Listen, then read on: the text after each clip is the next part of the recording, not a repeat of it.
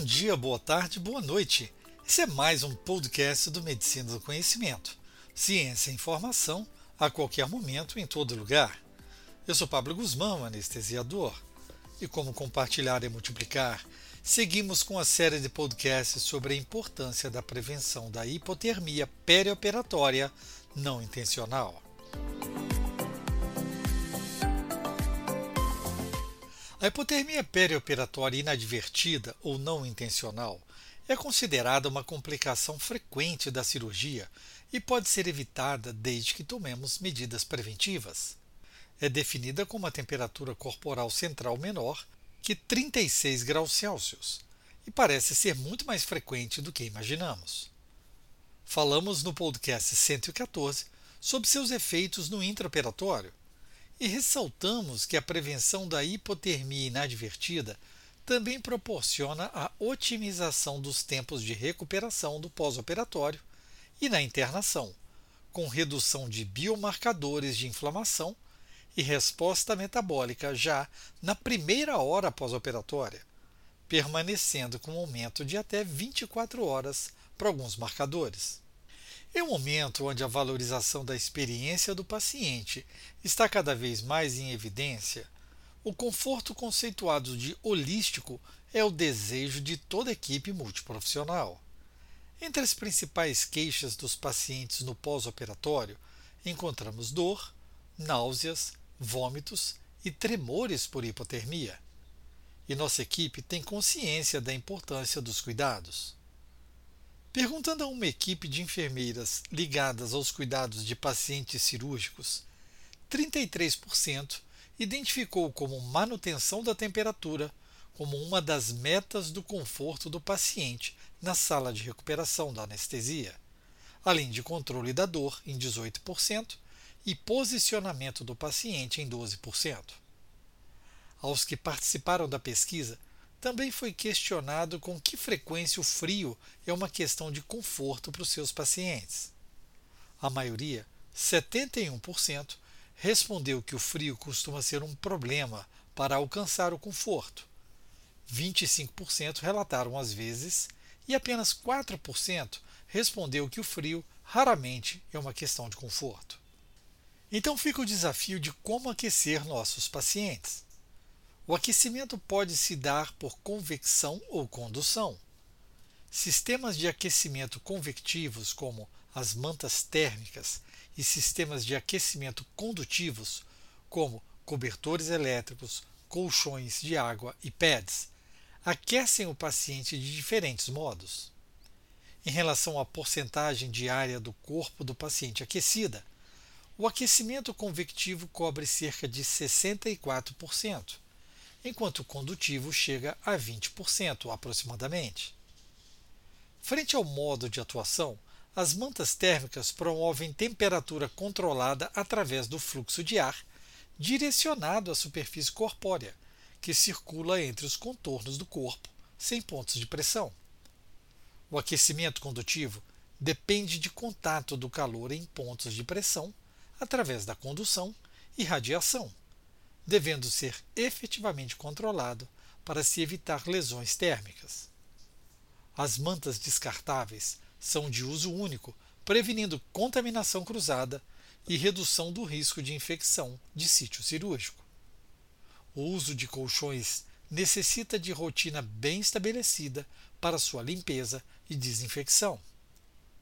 Comparando-se às alterações na temperatura corpórea média, o uso do ar forçado pode elevar a temperatura em 4 graus Celsius em duas horas, enquanto o colchão de água pode demorar até 6 horas para aumento dessa temperatura, sendo mais lento que três cobertores de algodão.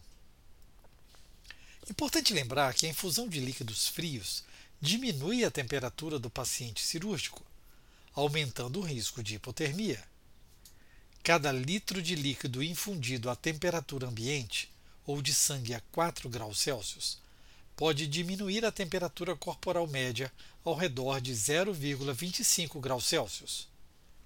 A Infusion Nurses Society, organização não governamental internacional ligada à prática da infusioterapia, evidencia que métodos de aquecimento, incluindo mas não limitados a fornos de microondas, banhos de água quente e dispositivos que não sejam expressamente desenhados para o aquecimento de líquidos e sangue, podem apresentar muitas dificuldades para a monitorização da temperatura desejada, além de riscos de infecção não poderem ser controlados. Como aquecer os fluidos intravenosos? Questões podem ser discutidas a respeito da temperatura recomendada de infusão de fluidos intravenosos. Porém, vale a pena ressaltar que, independente do método de aquecimento, pode ocorrer queda da temperatura no trajeto do frasco até a corrente sanguínea, sob influência do comprimento do equipo e das condições ambientais da temperatura da sala, que devem ser considerados e monitorizados. Desafio maior é realizar o aquecimento correto dos hemoderivados. A Associação Americana de Banco de Sangue orienta que os componentes do sangue devem ser aquecidos, se clinicamente indicado, para situações como transfusões ou transfusões em massa e para pacientes com anticorpos reativos ao frio. Quando aquecido, isso deve ser realizado utilizando um dispositivo de aquecimento aprovado por normas internacionais para não causarmos hemólise. O ideal seria o uso de equipamentos específicos para aquecer o sangue, seguindo as recomendações do fabricante, dotados de termômetro visível e alarme sonoro e visual, e conforme o protocolo elaborado em conjunto com seu serviço de hemoterapia. Lembre-se que você é fundamental na busca pela qualidade de atendimento, maior segurança, na assistência e redução de eventos adversos. No texto descritivo deste podcast no seu player, você poderá encontrar o DOI, o Digital Object Identifier, referente aos artigos citados nesse áudio. Esse podcast tem um apoio científico da 3M Healthcare. A 3M acredita no poder da ciência para criar soluções que impactam a vida dos pacientes, profissionais e instituições de saúde, reduzindo complicações relacionadas à assistência à saúde, como a hipotermia perioperatória. Ative a notificação para ser informado quando o novo podcast for publicado. Escute música, informação e nossos podcasts a qualquer momento, em todo lugar, na rádio web www.medicinadoconhecimento.com.br. Abra o link e nos ouça no trajeto do seu trabalho, nos momentos de atividade física ou mesmo naquele tempo onde a sua espera poderia se tornar improdutiva. Ouça os podcasts nas plataformas Spotify, Deezer, Apple e Google Podcast, SoundCloud e YouTube e mais uma dezena de agregadores de podcast. Medicina do Conhecimento você é que escolhe o player da sua preferência. E você é o objetivo desse projeto. Daí eu espero o seu feedback. Compartilhe nas suas redes e deixe seu like, seu joia, seu coração para aumentar a divulgação.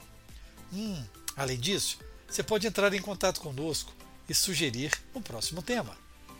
Fique ligado nas redes sociais, Twitter, Facebook e Instagram, Medicina do Conhecimento.